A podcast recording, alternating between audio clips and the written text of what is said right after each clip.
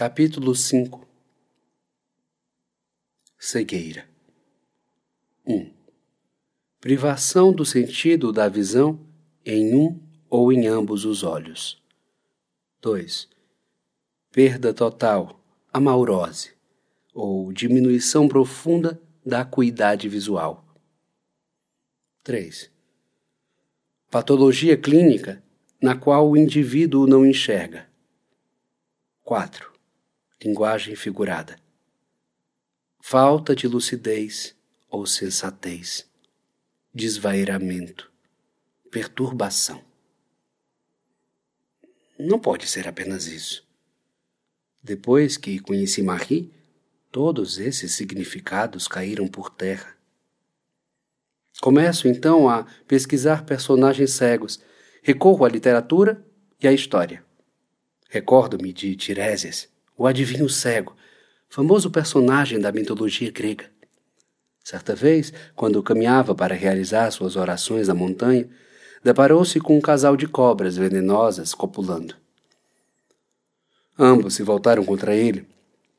Tiresias conseguiu matar a fêmea e imediatamente transformou-se em uma mulher.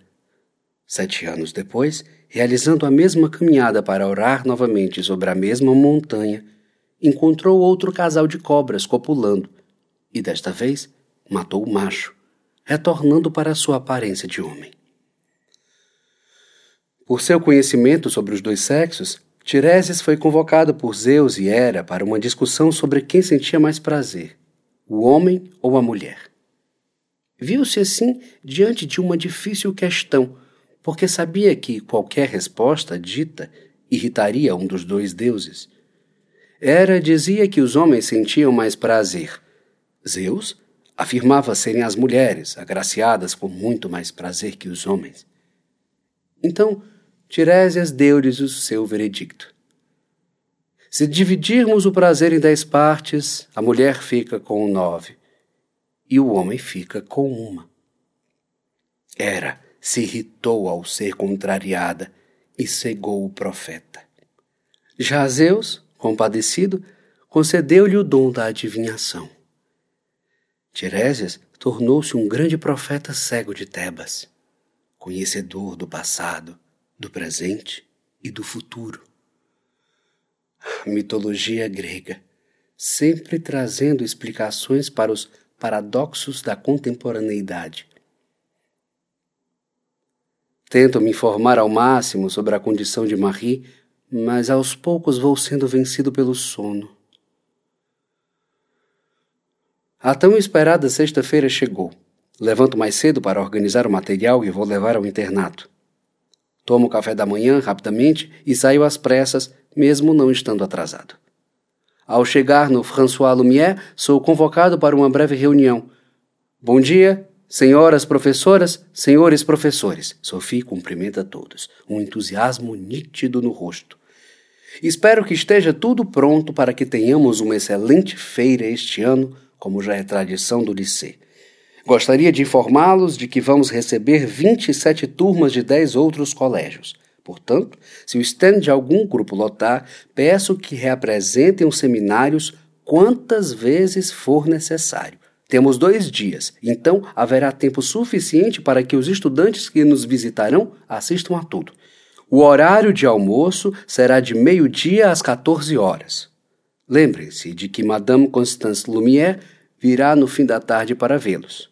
Boa feira a todos! Eu supervisionarei todo o evento junto a Madame Mille Lumière. Caso precisem de alguma coisa, não hesitem em nos procurar. Obrigada e estão liberados. Em uma conversa despretensiosa alguns dias, num café próximo ao internato, obtive mais informações sobre a direção da instituição com a professora Suzanne Lambert, que, por sinal, é a única pessoa com quem pude fazer alguma amizade até agora. Descobri que seu cônjuge é Biot Lambert, o professor de educação física.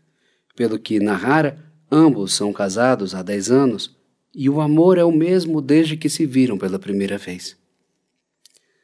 Sei que Constance Lumière é a dona do colégio embora nunca a tenha visto pessoalmente. Sobre a outra mulher, citada por Sophie, Miller, eu não sabia absolutamente nada. É certamente uma das mulheres mais fortes e inteligentes que a professora de balé afirmara conhecer. É também rigorosa e preocupada com a filosofia do colégio.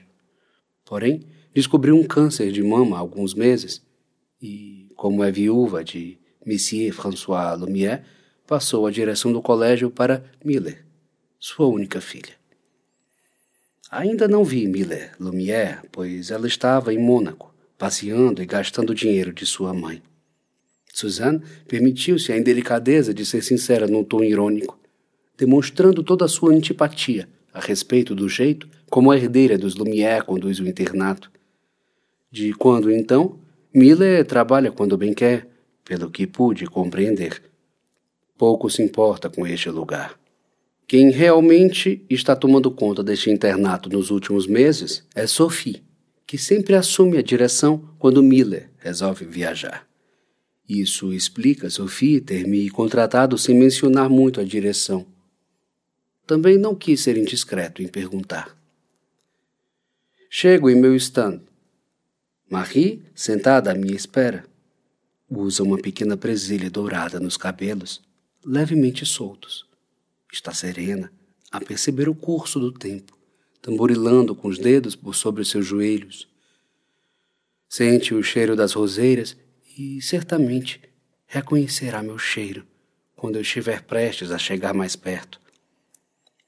Um assomo de pensamentos voeja sobre seus olhos.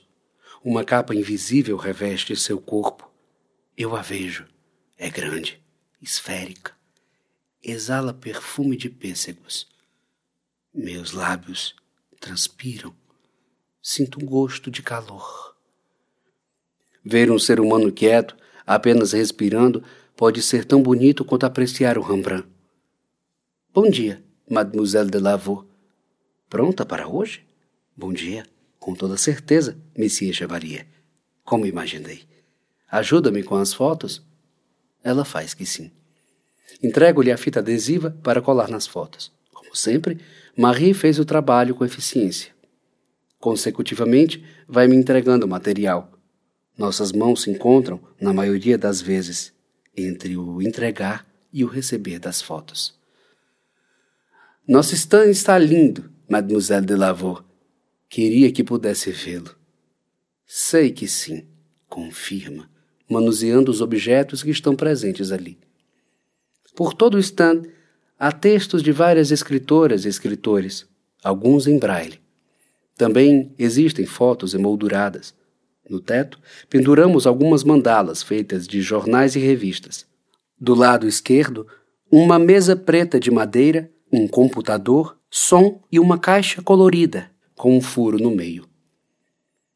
Na frente da caixa está escrito: uma moeda, um poema. Próximo à mesa há uma cadeira e em frente um pedestal com microfone. Do lado direito fora montada uma estante com vários livros que poderão ser alugados durante a feira.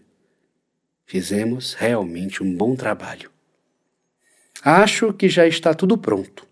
O sinal toca e as turmas são liberadas para entrar na feira. Alguns alunos chegam em nosso stand. Aviso a Marie que podemos começar a recepção. Bom dia a todos. Eu sou Marie Delavaux e este é o professor de literatura e orientador Monsieur Bernard Chevalier. Hoje vou explicar um pouco sobre carreira literária para vocês e onde o profissional da área pode atuar no mercado de trabalho. Com os olhos efusivos, Marie dá início ao seu seminário, dotada de diplomacia e segurança. Eu a observo intimidado. É notória a facilidade que possui de falar em público. Penso que nem eu me sinto tão confortável para tal ação. Observo-a expressar tudo o que estudou essa semana de forma crível. No decorrer do seminário, reparo o estranhamento de alguns alunos após perceberem que Marie é cega. Em dado momento, um garoto loiro, alto e de aparência viril pede licença para fazer uma pergunta. Gostaria de saber como você será escritora se é cega. lança um comentário desdenhoso sob a clara intenção de atrapalhar o discurso de Marie. Reviro os olhos de raiva, afetado com a arrogância daquele garoto, mas logo me recupero ao ouvir Mademoiselle de Lavaux pronunciar a seguinte objeção. Com licença, você pensa pelos olhos? Escreve com eles? Voa lá! Essa é uma questão simples. Não sei se você tem conhecimento, mas o sistema de leitura em braille foi inventado há mais de dois séculos, aqui mesmo na França, mais precisamente em Paris. O sistema permite a leitura e a escrita por pessoas com deficiência visual. Existem livros, revistas, computadores e vários outros meios de comunicação adeptos a esse sistema. Os espiões de Napoleão Bonaparte, por exemplo, utilizavam braille para ler e escrever no escuro e assim agilizar seus trabalhos. Não acredito que a cegueira seja um impedimento para escrever livros, pelo contrário, o fato de eu ter algum empecilho para enxergar força-me a usar rotineiramente a minha imaginação de forma mais intensa e me faz voltar a atenção para outros sentidos que tenho. Isso aflora a minha criatividade, deslocando o meu pensamento para o lugar do não comum, da não obviedade das coisas. Toda composição é única em sua natureza. Andar sobre o desconforto pode ser um disparo potente para qualquer criação. Existem aproximadamente 161 milhões de pessoas com algum tipo de deficiência visual no mundo. Dentre elas, 37 milhões são cegas. Imagine se todas essas pessoas deixassem suas profissões por isso. O sistema teria uma perda considerável de prestação de serviço. Se só consegue organizar seus pensamentos na escrita e comunicá-los aos leitores que enxergam, acabará refém de apenas um dos sentidos do corpo humano. Sugiro, rapaz, que repense suas ideias. Todos olham para Marie, percebendo a sua independente explanação, desfazendo qualquer arquétipo de coitada que possam ter postulado. O rapaz agradece pela resposta, constrangido. E eu? Eu estou absolutamente orgulhoso dela. Vejo que Madame Dupuy está no stand, fazendo a supervisão e contemplando a defesa de Marie. Seu olhar traz uma satisfação acompanhada de felicidade por tudo estar nos conformes. Bom, então é isso. Alguém tem mais alguma pergunta? Eu. Levanta timidamente o braço uma menina ruiva. Pode falar? Marie prossegue. Gostaria de saber do professor Chevalier acerca da questão salarial. É possível viver bem ensinando literatura? Bom, estou vivo. Ouço gargalhos. Não seria ético dizer o quanto ganho, mas acredito que em qualquer profissão, se você for bom no que faz, vai conseguir ganhar o necessário para viver bem.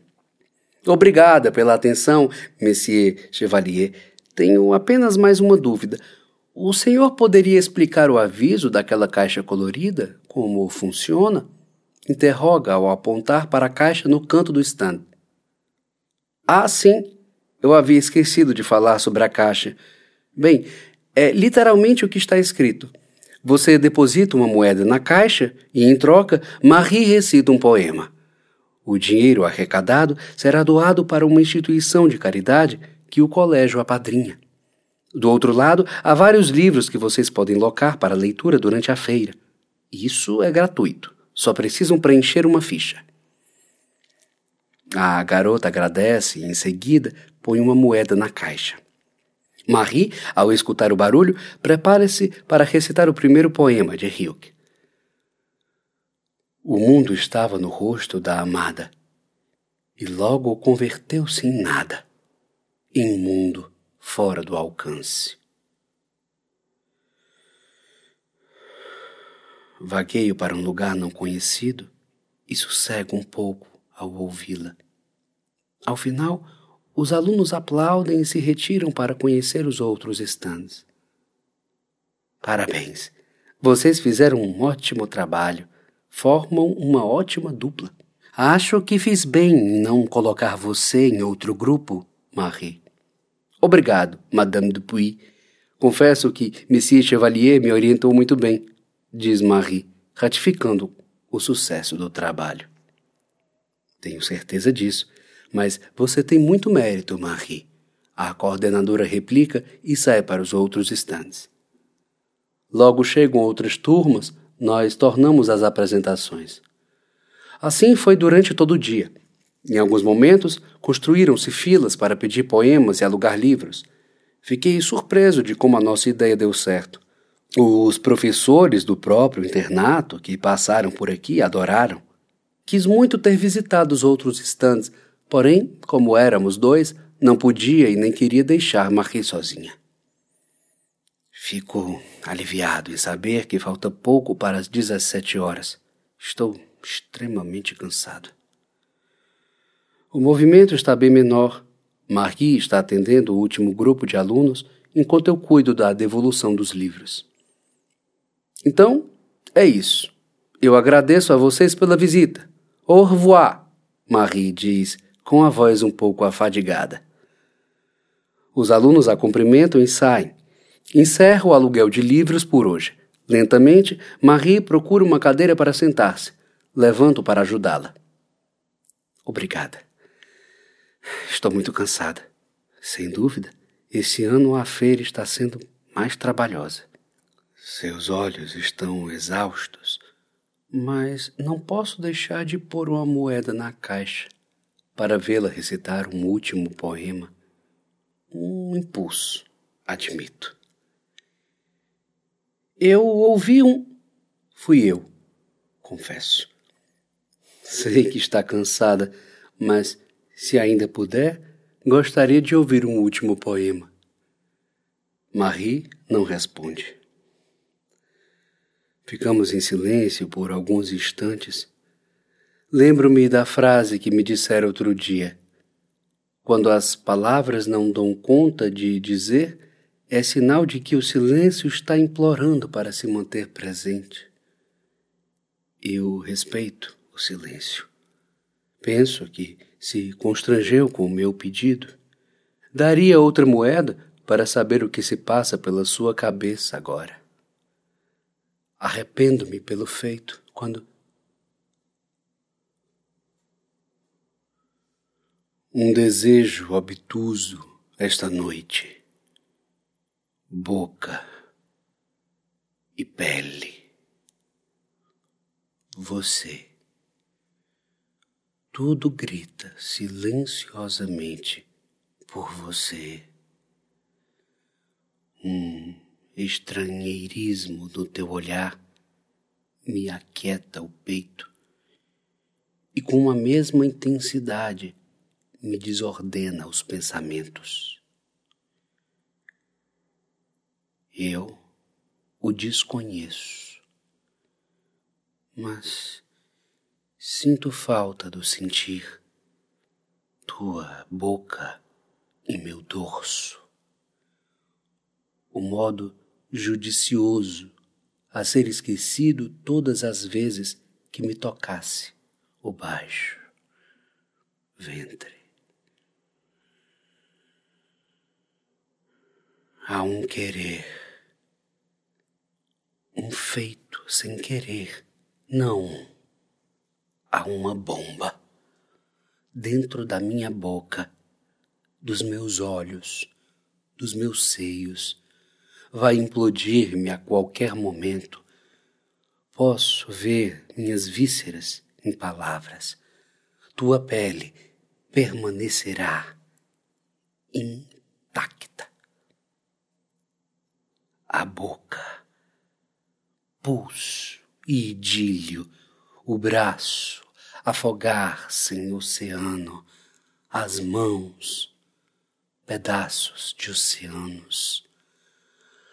Acaso, um quando perdurando a madrugada, durando o tempo breve de um abraço, escrevendo outros tempos na brevidade de um dia, calando, falando, dançando sonhando. Há alguém, você, eu, você, a bomba. Meus olhos estão gritando silenciosamente por você. Dois alguém cujas horas são distantes e os dias caminhos diferentes. Alguém ensina, alguém aprende, alguém desaprendeu para ensinar, alguém aprendeu sobre os olhos, alguém os abriu.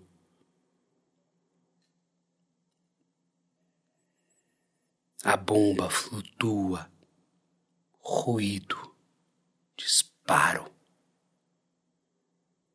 São teus outros oceanos. Estamos parados. O silêncio recai novamente, ecoando todas as palavras ditas. Continuamos aqui, mais um pouco, em silêncio. É estranho, mas pela segunda vez tenho uma impressão de que Marie me enxerga. Sinto-me invadido. Não é uma sensação ruim. Não sei bem o que fazer. Permaneço quieto, calado. Esse poema foi feito para mim? Por que eu sinto que é para mim? Estou confuso. Tudo está confuso. Você o escreveu? Pergunto num quase sussurro, tentando não atrapalhar o instante. Sim. Logo depois do acampamento. Seus olhos confirmam suas palavras. Marie, eu queria fazer um pedido, Bernard. É a primeira vez que a ouço me chamar apenas pelo primeiro nome. Se eu puder atender, me deixa saber como você é. Recebo o pedido, apreensivo de que alguém nos veja, mas não consigo ter forças para recusar. Aproximo-me de Marie. Estamos sentados frente a frente. Cuidadosamente, ela toca o meu rosto. Eu fecho os olhos. Suas mãos passeiam pela minha face, tentando conhecê-la, examinando cada curva, contornando cada traço. Mais parecem notas musicais. Em solidez, elas dançam em mim. Permaneço de olhos fechados. Estou em paz. Agora sinto o deslizar de seus dedos flexíveis e suaves por entre os meus cabelos. Sucessivamente recebo um tímido carinho nos olhos. Qual a cor? Castanho claro. Tuas pálpebras são grandes. Devem moldar bem teus olhos. Teus cabelos são tão macios como os teus só que mais escuros. Devem contrastar com a tua pele branca. Claudine me disse uma vez: branca a pele. Marie contorna meus ombros e escorrega as suas mãos pelos meus braços, até encontrar as minhas. O que está usando? Uma camisa branca, de mangas longas e um colete cinza por cima.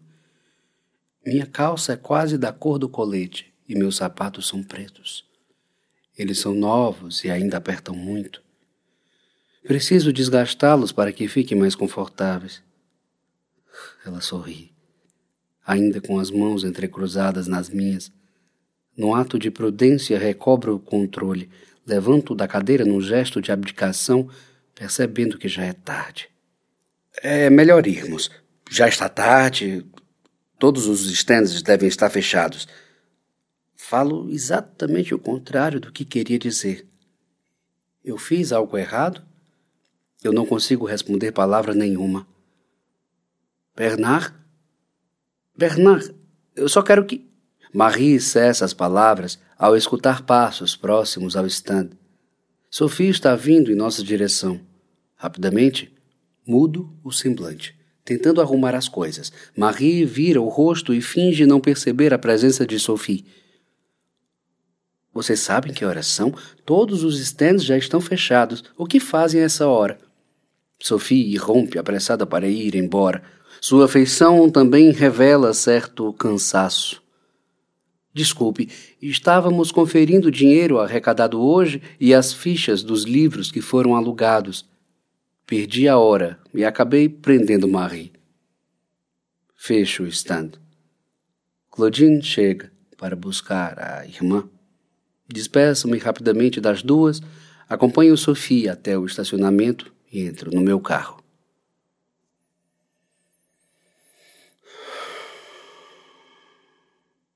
Enquanto dirijo, baixo o vidro por inteiro e deixo o vento entrar. Que aconteceu hoje? O que, na verdade, vem acontecendo? Ponho o Noturno número 2 de Chopin para tocar. Sempre que as coisas parecem confusas, eu escuto os noturnos de Chopin.